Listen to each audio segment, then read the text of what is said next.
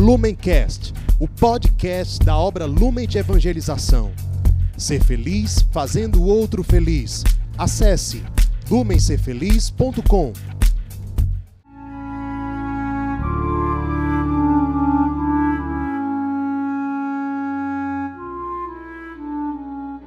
Os santos são sinais da presença do ressuscitado na história.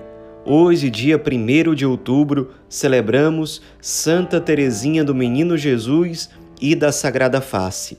Nossa santa de hoje nasceu na cidade de Alençon, no norte da França, no dia 2 de janeiro de 1873 era filha de um casal que, durante a juventude, havia desejado seguir a vida consagrada religiosa. Tanto seu pai como sua mãe fizeram essa tentativa. No fim das contas, tiveram nove filhos e desses nove, três faleceram em tenra idade e sobraram seis filhas e todas seguiram a vida consagrada religiosa, atendendo certamente a um desejo íntimo de Santa Zélia, mãe de Santa Teresinha. Aliás, os pais de Teresinha, Luiz e Zélia, também são santos canonizados.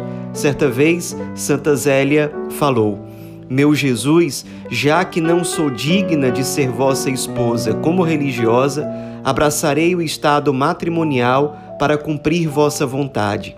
Peço-vos, porém, encarecidamente, conceder-me muitos filhos e que vos sejam consagrados.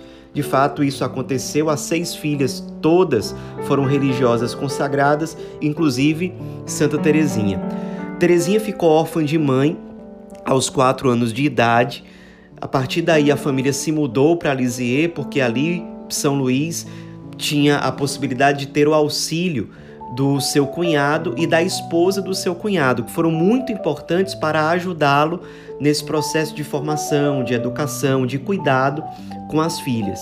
E ali em Lisieux, o pai de Santa Teresinha, São Luís, passou a chamá-la de minha rainhazinha. Ela era a caçula da casa, passou por algumas dificuldades, talvez uma certa depressão, mas superou com uma passagem famosa em que, através de uma imagem de Nossa Senhora do Sorriso, ela aprendeu de forma mais madura o que significa ser feliz em Deus, que não significa ausência de cruz ou de sofrimento, mas colocar-se totalmente sob os cuidados de nosso Senhor, sabendo que nós, estando em Suas mãos, de fato nada nos faltará.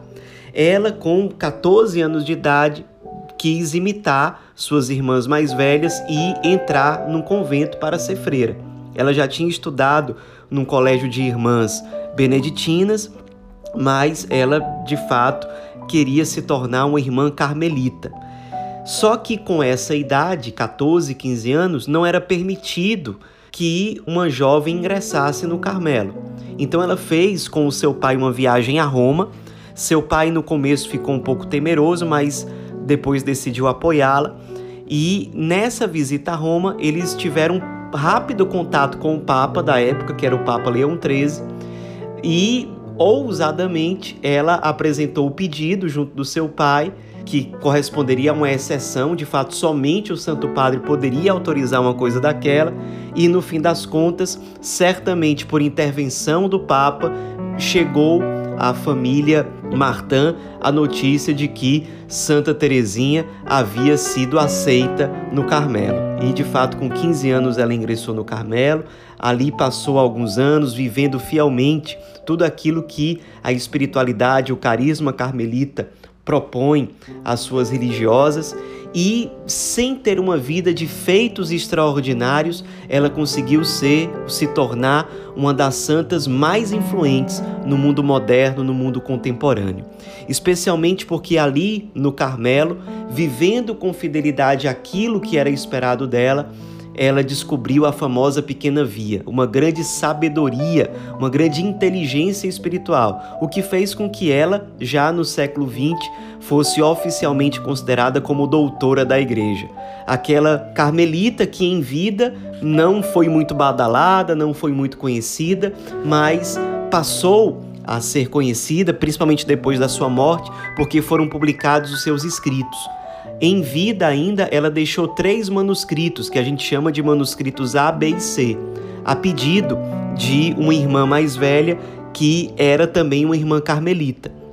Então, a pedido dessa irmã, ela fez esses três escritos que depois da sua morte foram reunidos num único livro que foi chamado de História de uma Alma. Esse livro, muito rapidamente, passou a ser conhecido por sacerdotes, por leigos. Muitas pessoas passaram a querer ler esse livro porque eram tocados por ele. O livro passou a ser traduzido para várias línguas, se tornou um verdadeiro best-seller em vários países e foi aí que ela de fato se tornou conhecida e uma luz a inspirar muitas pessoas. Em que, que consiste a Pequena Via?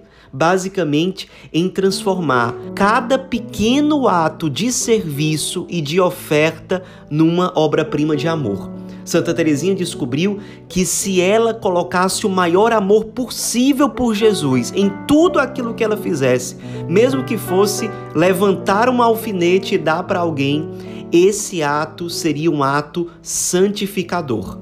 E foi a partir, especialmente, de penitências, mesmo pequenas penitências no dia a dia, pequenas renúncias contra a sua própria vontade para servir uma outra irmã, mas colocando o máximo de amor possível por Jesus naquele ato, ela conseguiria se santificar. Ela olhava para os grandes santos da história e dizia: Mas eu não sou como eles, inclusive a minha saúde é frágil, eu não vou ser como eles exatamente.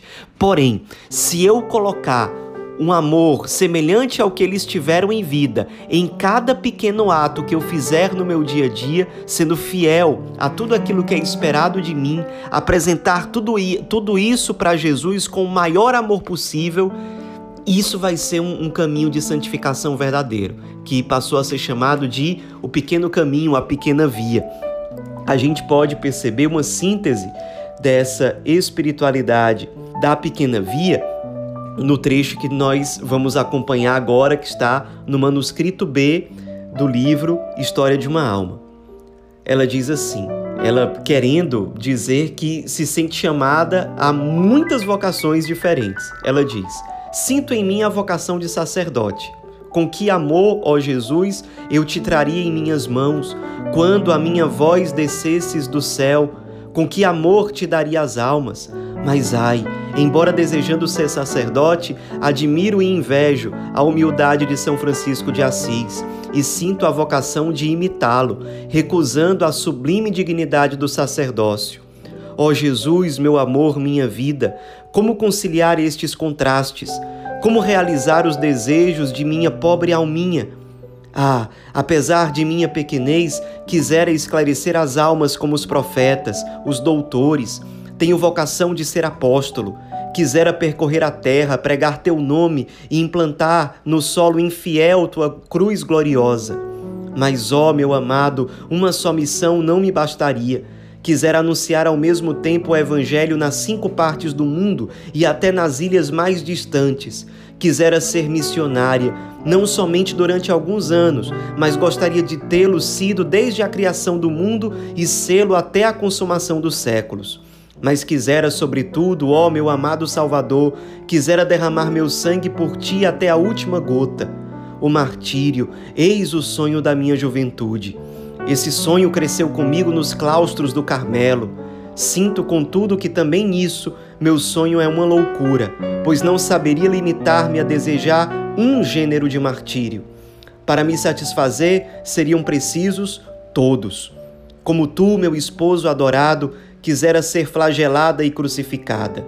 Quisera ser esfolada como São Bartolomeu, como São João quisera ser mergulhada no azeite fervendo, quisera sofrer todos os suplícios infligidos aos mártires. Com Santa Inês e Santa Cecília, quisera apresentar meu pescoço à espada. E como Joana d'Arc, minha querida irmã, quisera sobre a fogueira murmurar teu nome, ó Jesus pensando nos tormentos que serão a partilha dos cristãos no tempo do Anticristo, meu coração exulta e quisera que esses tormentos me fossem reservados. Jesus, Jesus, se quisesse escrever todos os meus desejos, seria preciso que tomasse o teu livro da vida, onde são relatadas as ações de todos os santos, e essas ações quisera tê-las realizado por ti Ó oh, meu Jesus, o que vais responder a todas as minhas loucuras? Haverá uma alma mais pequenina, mais impotente do que a minha? Entretanto, por causa mesmo da minha fraqueza, aprove-te, Senhor, cumular meus pequenos desejos infantis e hoje queres realizar outros desejos maiores que o universo. Na hora da oração, esses meus desejos fazendo-me sofrer um verdadeiro martírio, abri as epístolas de São Paulo a fim de procurar alguma resposta. Os capítulos 12 e 13 da primeira epístola aos Coríntios caíram-me sob os olhos. Li no primeiro que todos não podem ser apóstolos, profetas, doutores, etc. Que a igreja é composta de diferentes membros e que o olho não pode ser ao mesmo tempo a mão. A resposta era clara, mas não satisfazia meus desejos, não me dava paz. Como Madalena, que, inclinando-se sem cessar para junto do túmulo vazio, acabou por encontrar o que procurava, assim, descendo até as profundezas do meu nada, elevei-me tão alto que pude atingir meu fim. Sem desanimar, continuei minha leitura e esta frase me consolou.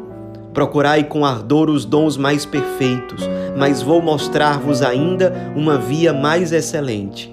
E o apóstolo explica como os dons mais perfeitos nada são sem o amor, e que a caridade é a via excelente que conduz seguramente a Deus.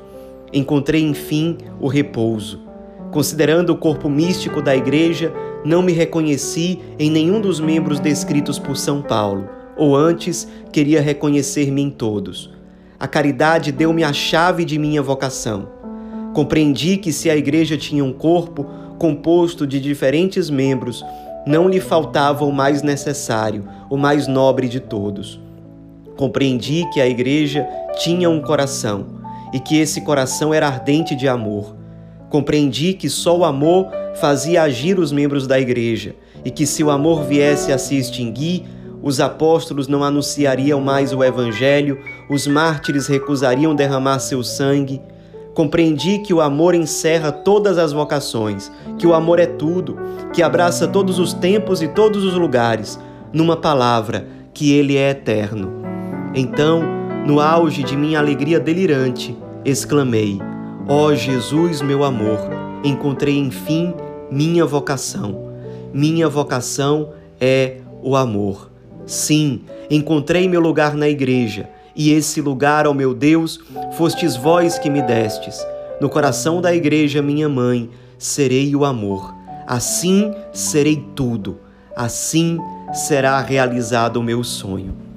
E foi assim que ela descobriu a sua vocação, famosa espiritualidade da pequena via uma verdadeira infância espiritual, em que ela, se fazendo criança, se reconhecendo como criança, se lança nos braços de Jesus, que ela chamava de o meu elevador, aquele que vai me levar para o céu. É ele que vai me levar. Eu não tenho forças por mim mesma, pensava Santa Teresinha, e ela conseguiria se deixar elevar se em tudo ela fosse o amor em cada pequeno ato, em cada pequena renúncia, em cada pequeno sacrifício. Por exemplo, sentando numa cadeira sem usar o encosto da cadeira, mas oferecendo aquele pequeno sacrifício por amor a Jesus, pela salvação das almas. Em tudo, especialmente a partir das pequenas coisas, oferecer o máximo de amor possível por Jesus. Em tudo, ficando perto daquela irmã que é a mais difícil de conviver aquela irmã que tem o gênio mais complicado, mas estando ao lado dela, servindo, amando, compreendendo, perdoando, de certo modo e se necessário, se humilhando nas pequenas coisas, colocando o máximo de amor. Assim, Teresinha encontrou sua vocação. No coração da igreja, ela era chamada a viver o amor. Nos últimos três anos de vida, ela sofreu muito com a tuberculose, na época não tinha cura. Ela sentiu muitas dores no corpo. Ela chegou a dizer que nunca imaginou que iria suportar tanta dor no corpo e transformou esses sofrimentos corporais, esse verdadeiro flagelo, em ato de amor total, de oferta total ao Cristo, uma total oblação a Ele. Era o, o, o, o ponto final dessa obra-prima que foi a vida de Santa Teresinha. Uma vida escondida, uma vida em que ela não foi reconhecida como heroína, como uma grande profetisa ou algo do tipo, mas nas pequenas coisas, no escondimento, se oferecendo, se ofertando por inteiro, por amor a Jesus, ela se santificou. Morreu com 24 anos de idade no dia 30 de setembro de 1897, dizendo que faria descer do céu uma chuva contínua de rosas e que ela iria continuar vivendo a sua missão do céu, velando sobre a terra. E de fato, logo depois da sua morte, muitas pessoas que recorreram a ela receberam inúmeras graças, milagres, atender, tiveram suas súplicas atendidas. Ela de fato chamou muito mais atenção nesta terra depois da sua morte do que em vida. Ela tinha um amor muito grande pelos sacerdotes, isso está nos seus escritos, então muitos sacerdotes passaram a recorrer a ela em situações de necessidade em relação ao seu ministério, e, e ela de fato se alegra muito quando um sacerdote confia de algum modo o seu ministério, a sua missão aos cuidados dela. Santa Teresinha é verdadeiramente uma grande luz para a nossa época, para o nosso tempo. Ela que além de tudo ainda é considerada oficialmente como padroeira das missões na igreja.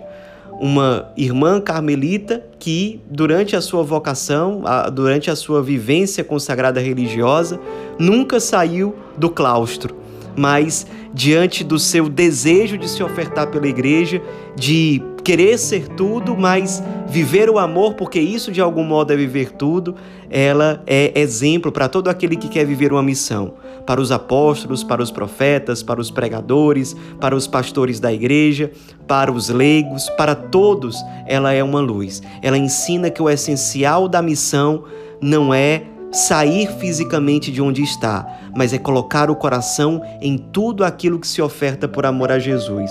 Ela que dizia que ser missionário não é questão de geografia, mas de amor. Nos inspiremos nessa grande santa, escondida em vida, mas tão aclamada e com justiça. Uma santa carmelita enclausurada, doutora da igreja, uma santa do mundo moderno contemporâneo nos inspiremos para viver a pequena via, em cada pequeno ato, em cada pequena renúncia, em cada pequeno gesto que praticamos no dia a dia, colocarmos o maior amor possível por Jesus, nos ofertando o máximo possível em tudo aquilo que nós somos chamados a viver. Santa Teresinha do Menino Jesus e da Sagrada Face, rogai por nós.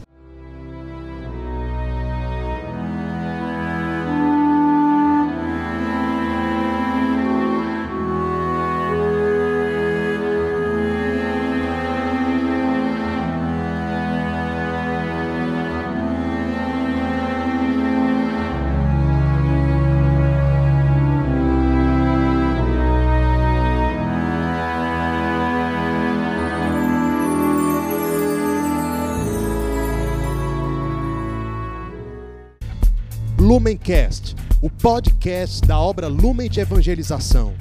Ser feliz fazendo o outro feliz. Acesse lumencerfeliz.com.